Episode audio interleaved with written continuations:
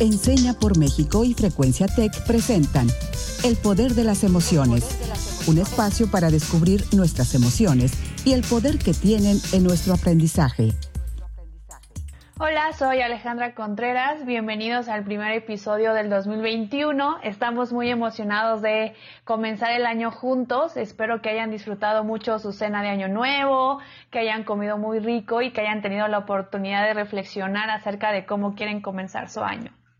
Hola, buenas tardes a todos y todas. Mi nombre es Raúl Carlín y estamos confluyendo en el primer episodio del 2021 del Poder de las Emociones. Así que eso me tiene muy contento y les deseo realmente un feliz año a todos y todas. Este episodio justamente se llama El comienzo de un año nuevo y me encantaría charláramos sobre lo que esto debería significar para nuestro programa, para nosotros y nosotras como individuos, pero también para nuestros países, para nuestras comunidades y para nuestra humanidad completa. Y para eso le quiero dar la bienvenida a Juan Manuel, nuestro querido Juanma, el CEO de Enseña por México. Hola Juanma.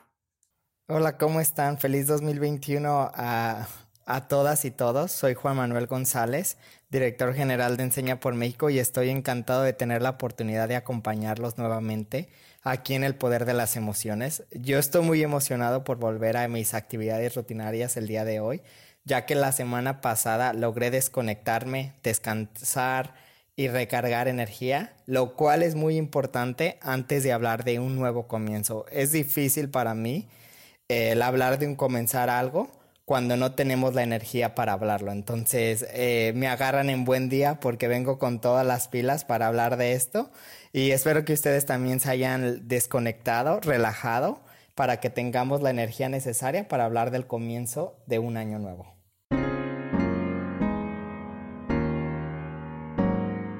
¿Hacen propósitos de año nuevo?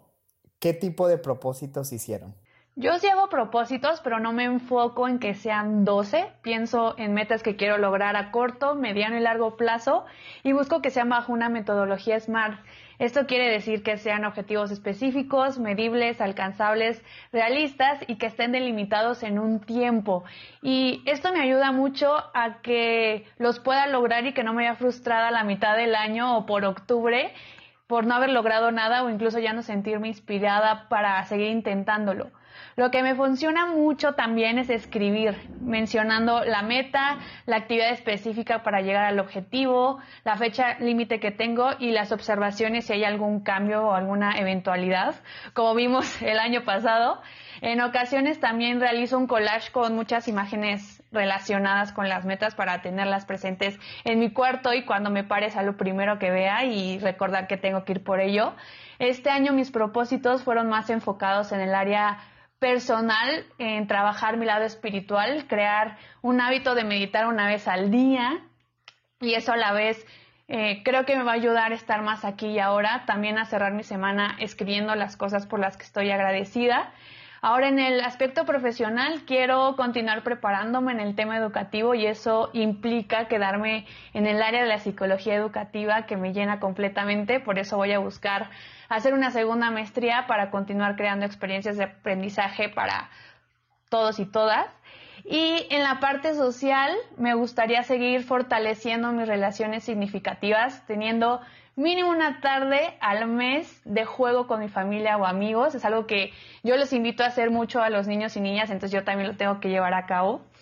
Y pues me gustan hacer eh, muchos estos propósitos y me gustaría hacer otro tipo de actividades más específicas, pero estoy consciente de que sin esos tres aspectos principales que mencioné no podría lograr nada más.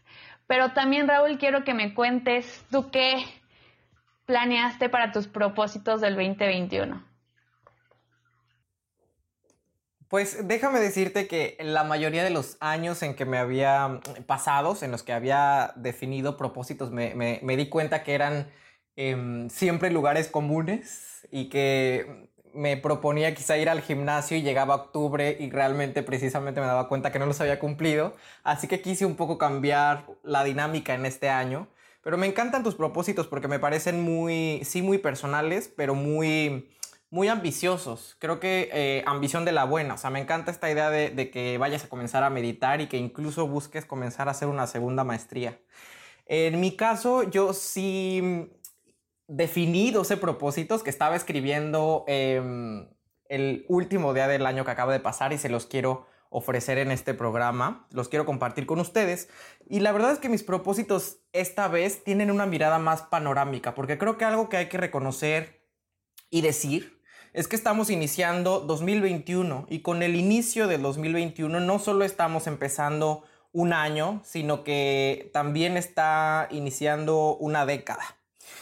Por lo que sí creo que tenemos que establecernos propósitos para el año y para la década, de frente a los retos que estamos atravesando en el nivel más personal, en, la dimensión más individual, pero en la dimensión también eh, comunitaria, comunal, colectiva e incluso como especie. Porque creo que lo que nos enseñó 2020 es que nuestros eh, retos, los embates de la realidad hacia nosotros, hacia nosotras, no solo nos ponen en jaque como ciudadanos individuales, sino que mm, nos retan como sociedades enteras. Entonces, aquí van mis 12 propósitos para el año y la década en todas esas dimensiones. El número uno, que al final de este año pueda volver a abrazar sin temor a mis papás, y a mis abuelos y abuelas y a mi hermano y a mis sobrinos y a la gente a la que amo. Número dos, que al final de este año pueda volver a cantar y tocar sobre el escenario frente a un gran público amoroso y entregado. Tres, que al final de este año pueda volver a viajar a una ciudad o algún país aún desconocido. Cuatro, que al final de este año en todo México y América Latina las mujeres tengan derecho a decidir sobre sus propios cuerpos y que el matrimonio igualitario haya por fin sido aprobado. Número 5. Que al final de este año tengamos la vacuna contra el coronavirus y que al final de esta década tengamos la vacuna contra el VIH. Número 6. Que al final de esta década hayamos salvado este planeta, nuestra casa común, que poco a poco y presurosamente se nos agota porque mañana de no hacerlo, ¿dónde cantarán los niños? Número 7. Que al final de esta década haya educación de calidad para todos los niños y las niñas de México y el mundo. 8. Que al final de esta década no haya ni una sola persona famélica en el mundo, que se haya erradicado por fin el hambre. 9. Que al final de esta década se acaben las guerras, la violencia provenga de donde provenga y que reine por fin la paz. 10. Que al final de la década todas las personas que hayan sido violentadas por el Estado reciban memoria y justicia y reparación y garantías de no repetición. Número 11. Que al final de la década no haya muchos que tienen poco y pocos que tienen mucho y se reduzca por fin la desigualdad. Y número 12, que al final de este año sigamos encontrándonos en el poder de las emociones para continuar diciendo lo que aún no ha sido dicho. Que haya larga vida para este programa. Entonces, esos son em, mis propósitos, mis anhelos para este año y la década que viene. Ale Raúl, muchas gracias por compartirnos sus propósitos. En verdad me siento muy agradecido de pasar el primer miércoles del año, eh, bueno, laboral aquí con ustedes. Y pues agradecido porque veo que se han tomado el tiempo para reflexionar profundamente en lo que quieren lograr este año. Y en el caso de Raúl, la década entera. Ale, me encanta la metodología SMART, ya que creo que tener objetivos específicos, medibles, alcanzables, realistas y que estén delimitados en el tiempo es la clave para lograr nuestros propósitos, sin importar el año o el mes que sea. Es, eh, es una metodología que uso yo todo el tiempo y les comparto la idea general, uh, las ideas generales de lo que yo quiero lograr este 2021. Y si gustan, con más tiempo nos vamos a tomar un café, un té, para hablar a detalle de cómo yo le hago para que realmente estos propósitos no se queden atrapados en el tiempo y que realmente los logre. Pero en lo personal, algo que, que empecé a trabajar desde hace un par de años, que de hecho empecé mi vida laboral en Enseña por México después de venir de un campo diferente del sector privado, es el hacer y acciones guiadas a una vida eh, llena y con propósito. Eh, esto quiere decir que pues tengo que asegurar que cada acción que tome día con día se alinea a eso y que realmente eh, estén alineadas con lo que me importa en lo profundo de mi corazón, que se alinean con mis valores, que realmente contribuyan a la sociedad en general, porque es lo que realmente me importa a mí.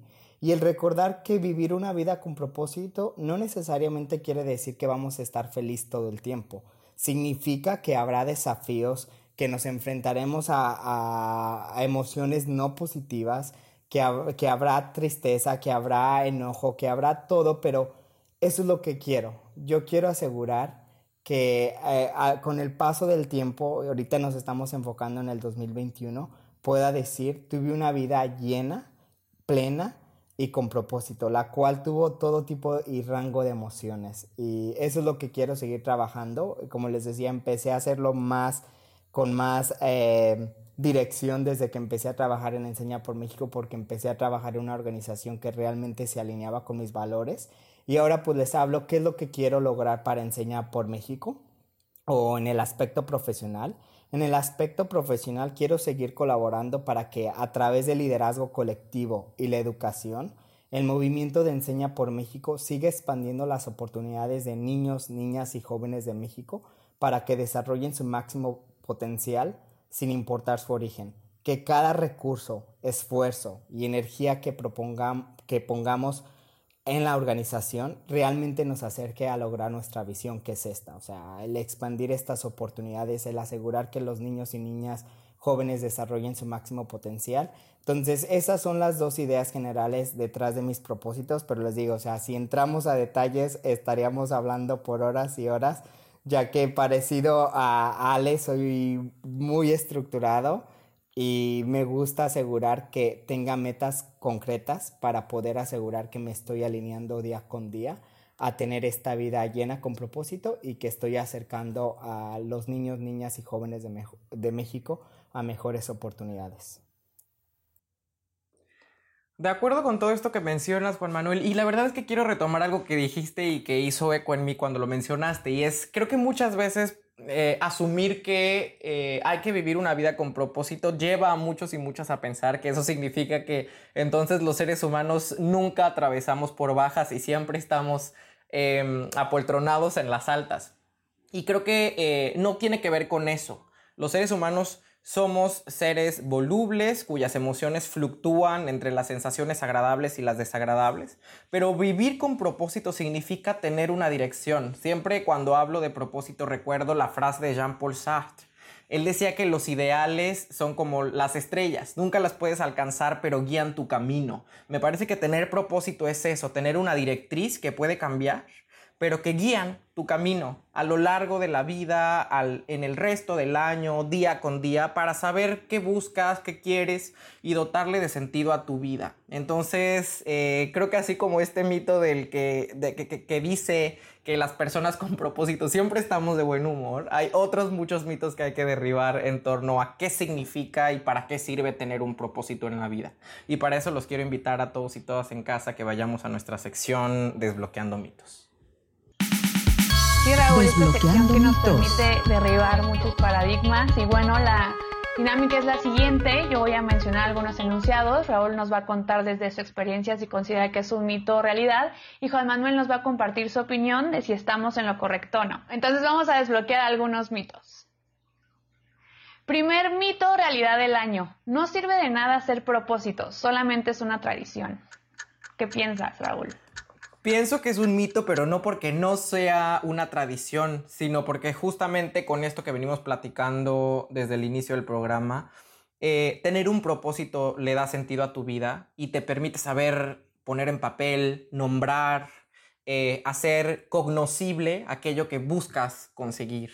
Y creo que tener eh, no solo un propósito, sino como tú dices, sale una meta smart, o sea, una meta que sea verificable, que tenga un indicador muy claro, que sea realista, que sea alcanzable, aparte nos permite irle dando seguimiento a nuestro proceso, ¿no? nos permite verificar al final si es que hemos cumplido con nuestro propósito, si es que lo tenemos que ajustar, etc. Por eso creo que definitivamente esto es un mito, hacer propósitos y tener propósitos definitivamente sirve de mucho. Así es, Raúl, es un mito, aunque aproximadamente solo el 8% de las personas logran cumplir sus propósitos de año nuevo, no importa, hacer los propósitos significa plantearse nuevas metas, Aunque sí es importante planear cómo vamos a lograr esos objetivos, aunque no sean todos, hay algunos tips que, pueden que les pueden servir. Uno, no persigas lo que no necesitas. No crees necesidades para satisfacerlas después, sino que empieza por satisfacer las necesidades que ya tienes, especialmente las más básicas, porque son también las más relevantes para ti. Número 2. Escoge pocos y limítate a ellos. Hay que reconocer que no podemos hacer todo. Tenemos horas limitadas en un día. Dino a ciertas cosas que te gustarían, pero son secundarias y enfócate en pocos objetivos muy claros y muy relevantes para ti. Número 3. Define cada objetivo claramente. Más salud, comer más variado, dormir más, son ejemplos de propósitos sin claridad. Puedes comenzar con eso, pero pon un objetivo y usa parámetros medibles. Eh, número 4. Manténlos siempre presentes. Te parecerá una tontería, pero la principal fuente de abandono de propósitos de año nuevo es el olvido. Y algo que les quiero agregar en lo personal es eso, o sea, lo que a mí me ayuda a lograr estos objetivos es regresar frecuentemente a ellos. ¿Qué fue lo que me propuse? ¿Qué es lo que quería lograr? Y como lo decía en un punto, ¿no? O sea, no tienen que ser objetivos a, vagos y, y, me contradigo un poco porque lo que yo les mencioné de que la idea general detrás de mi objetivo puede sonar algo como que muy amplio, pero les quiero decir que los conecto con objetivos medibles. Para mí, el tener una vida ah, plena con propósito quiere decir que tengo que estar más presente. Y uno de mis objetivos más concretos para lograrlos es la meditación. Algo que empecé a, hacer desde el año pasado fue la meditación y es algo que digo, por lo menos cinco de los siete días de la semana tengo que asegurar que esté meditando y tener ese objetivo concreto me, me ayuda asegurarme de que estoy trabajando sobre mi objetivo más general y no se me olvida.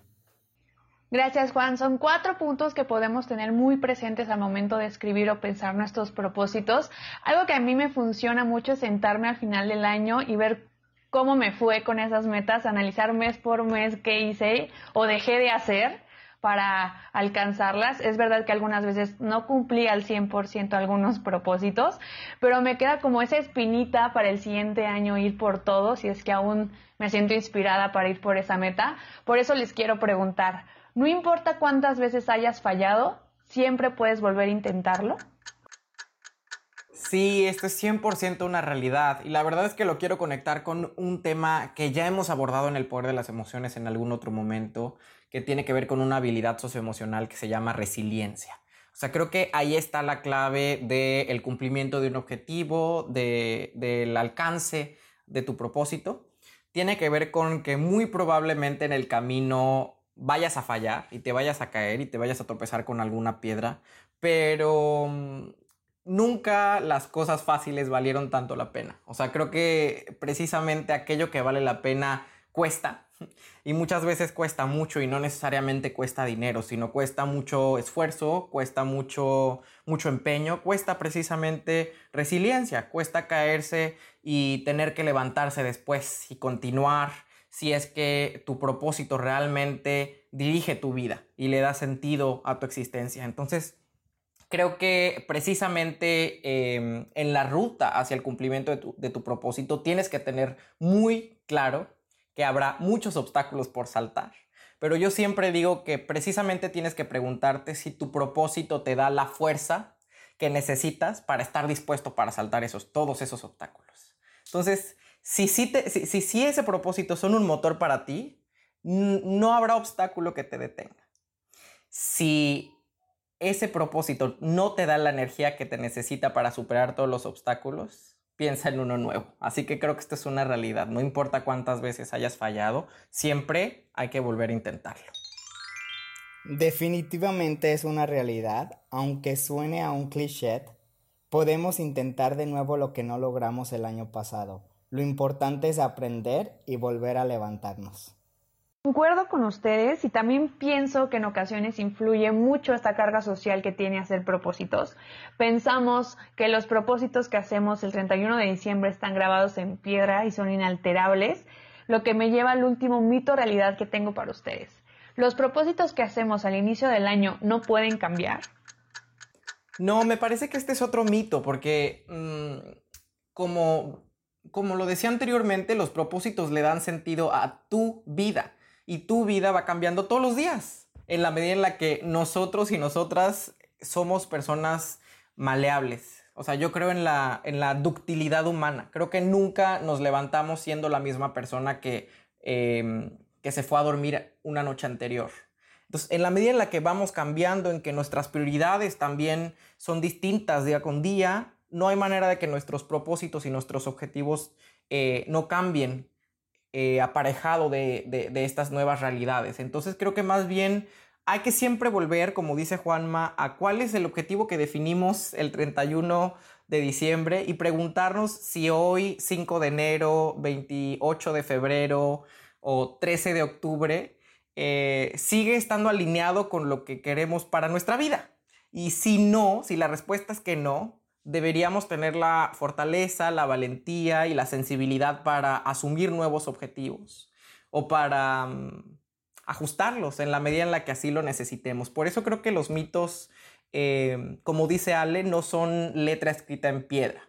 Y los objetivos no pueden ser letra muerta. Tienen que vivir en la medida en la que nosotros estemos dispuestos a seguirlos, a seguirlos persiguiendo. Por eso creo que esto es un mito. Así es, Raúl, esto es totalmente un mito, aunque lo hayamos escrito en nuestro pizarrón o nuestra libreta favorita. Podemos redefinir nuestros objetivos. Tenemos que admitir cuando a lo mejor fuimos demasiados ambiciosos y nos emocionamos de más al inicio del año. Por eso también es importante tomarnos un tiempo para analizarlos en diferentes momentos del año, hacer un check-in para saber qué está pasando con nuestros propósitos a lo largo del año. Algo que yo hago es al final de cada mes me pongo a reflexionar, o sea, eh, como decía Raúl, ¿realmente esto se alinea a lo que quiero para mi vida? ¿O lo, cuando lo hice no se alineaba? Y el hecho de que me lo replanteé no quiere decir que, que ya valió el objetivo, que ya no estoy siguiendo lo que quiero, más bien es que he tomado el tiempo de reflexionar y retomar el objetivo y decir, bueno, lo quiero cambiar. Entonces, no pasa nada si al final de este mes decides, quiero replantearme ese objetivo, o si en cinco meses sucede, o si terminas el año cumpliendo todo lo que te propusiste. Entonces, lo importante es reflexionar y asegurar que estemos haciendo todo como lo dice con propósito y no nomás hacer las cosas por hacerlas. Pues de acuerdo con 100% con lo que dices Juan, con lo que dice Ale. Y quiero pasar a esta parte de qué desbloqueamos hoy. La verdad es que yo desbloqueo eh, la importancia en esta conversación de tener un propósito, de que si no lo tenemos claro, nos sentemos a la mesa, nos demos 10 minutos para sentarnos a reflexionar profundamente qué queremos para nosotros y nosotras, para nuestra vida, para todas las dimensiones de nuestra existencia, en el ámbito personal, pero también en el ámbito profesional, así como el ejemplo que Ale nos dio sobre eh, la meditación que va a hacer y sobre la segunda maestría a la que se piensa inscribir. Y que cumplamos precisamente nuestros propósitos para el año nuevo o para la década nueva que se aproxima, como yo lo mencionaba y que siempre estemos volviendo a este propósito y a estos objetivos para, mm, para ver si se alinean con lo que queremos, para ver si son alcanzables, pero si realmente también tienen que ver con romper un modelo, un paradigma, incluso cuando eh, lograr ese propósito parezca imposible, pues creo que la tarea que nos toca, ahí siempre vuelvo a Freire, es hacer que em, sea posible mañana el imposible de hoy. Creo que de eso, de eso trata tener un propósito y alcanzarlo, en trabajar para que lo que hoy se ve lejano, mañana em, sea cercano. Así que eso es lo que yo desbloqueé el día de hoy. Pero también quiero saber qué te quedas tú, querida Ale. Yo me quedo con que hay miles de medios de comunicación que nos dicen cómo podemos hacer nuestros propósitos. Encontramos videos, páginas, imágenes y podemos tomarlos como una inspiración, pero al final del día debemos darnos cuenta que este es un proceso muy personal y debemos diseñar estas metas de una forma en que nos funcione a cada uno de nosotros. Por ejemplo, pensar en un plan de contención cuando ya nos está dando flojera hacer ejercicio, cuando ya queremos abortar la misión y tener presente el por qué lo estamos haciendo justo de lo que hablamos, el propósito. Y tener muy presente que siempre podemos regresar al camino y ser muy pacientes y amables con los procesos que vivamos durante todo este año. Y tú, Juan Manuel, ¿con qué te quedas el día de hoy? Bueno, yo me quedo, o sea, con inspiración, o sea, honestamente después de escucharlos es, digo, o sea, qué padre pasar estos 30 minutos con ustedes. Y me quedo con la idea de, lo importante de tener objetivos y propósitos a nivel personal y como decíamos, tener forma de cómo medirlos, seguir progresando y asegurar de que tengamos estos momentos de reflexión, porque si no reflexionamos y aprendemos de nuestro trabajo, de lo que estamos haciendo, va a ser muy difícil detectar o encaminarnos hacia ese propósito. Y el segundo son los objetivos colectivos, o sea, cuáles son esos objetivos que podemos lograr como sociedad en conjunto. Y en el caso de Raúl, él los mencionaba específicamente qué es lo que quería ver como sociedad al final de esta década y me, me parece impresionante, pero o sea, lo que me llevo es cómo desde mi trinchera yo puedo hacer que mi colectivo, mi grupo contribuya hacia el cumplimiento de estos objetivos y hubo varios que se conectaron, pero en lo, en lo en especial ese objetivo de asegurar que a través de la educación sigamos expandiendo las oportunidades de los niños, niñas y jóvenes de México. Ese es el objetivo y propósito colectivo que me llevo y que aseguré y aseguraré que la próxima vez que Raúl me vea me pregunte y le pueda decir si he trabajado en esto y gracias por recordarme al inicio del año de no solamente pensarlo como un propósito personal, sino como un objetivo colectivo en el cual yo tengo que asegurarme que varias personas lo estemos haciendo en conjunto, porque si no, una persona no puede lograr un objetivo tan ambicioso como ese. De acuerdo, de acuerdo. Me encanta esto de, los objetivos colectivos porque en no pocas ocasiones em, nos establecemos propósitos individuales que incluso van en contra de los propósitos colectivos. Por eso es que no tan solo importa establecerse un propósito, sino creo que también hay que añadirle la importancia de que ese propósito nos, nos dirija, nos conduzca al bienestar común, al bienestar colectivo. Em, pero bueno, este, este tema creo que da para mucho más y espero que la audiencia en su casa se quede reflexionándolo. Y para eso les ayudamos con esta pregunta detonadora que es, ¿qué tienes que hacer a partir de hoy? Para poder cumplir tus propósitos este año. Y la frase del día de Jean de la Bruyère, que es para llegar a la meta de sus propósitos, la mayoría de los hombres es más capaz de un esfuerzo extraordinario que de una larga perseverancia. Yo soy Raúl Carlín y este ha sido el primer episodio del año del Poder de las Emociones. Ha sido un placer y nos encontramos a la próxima.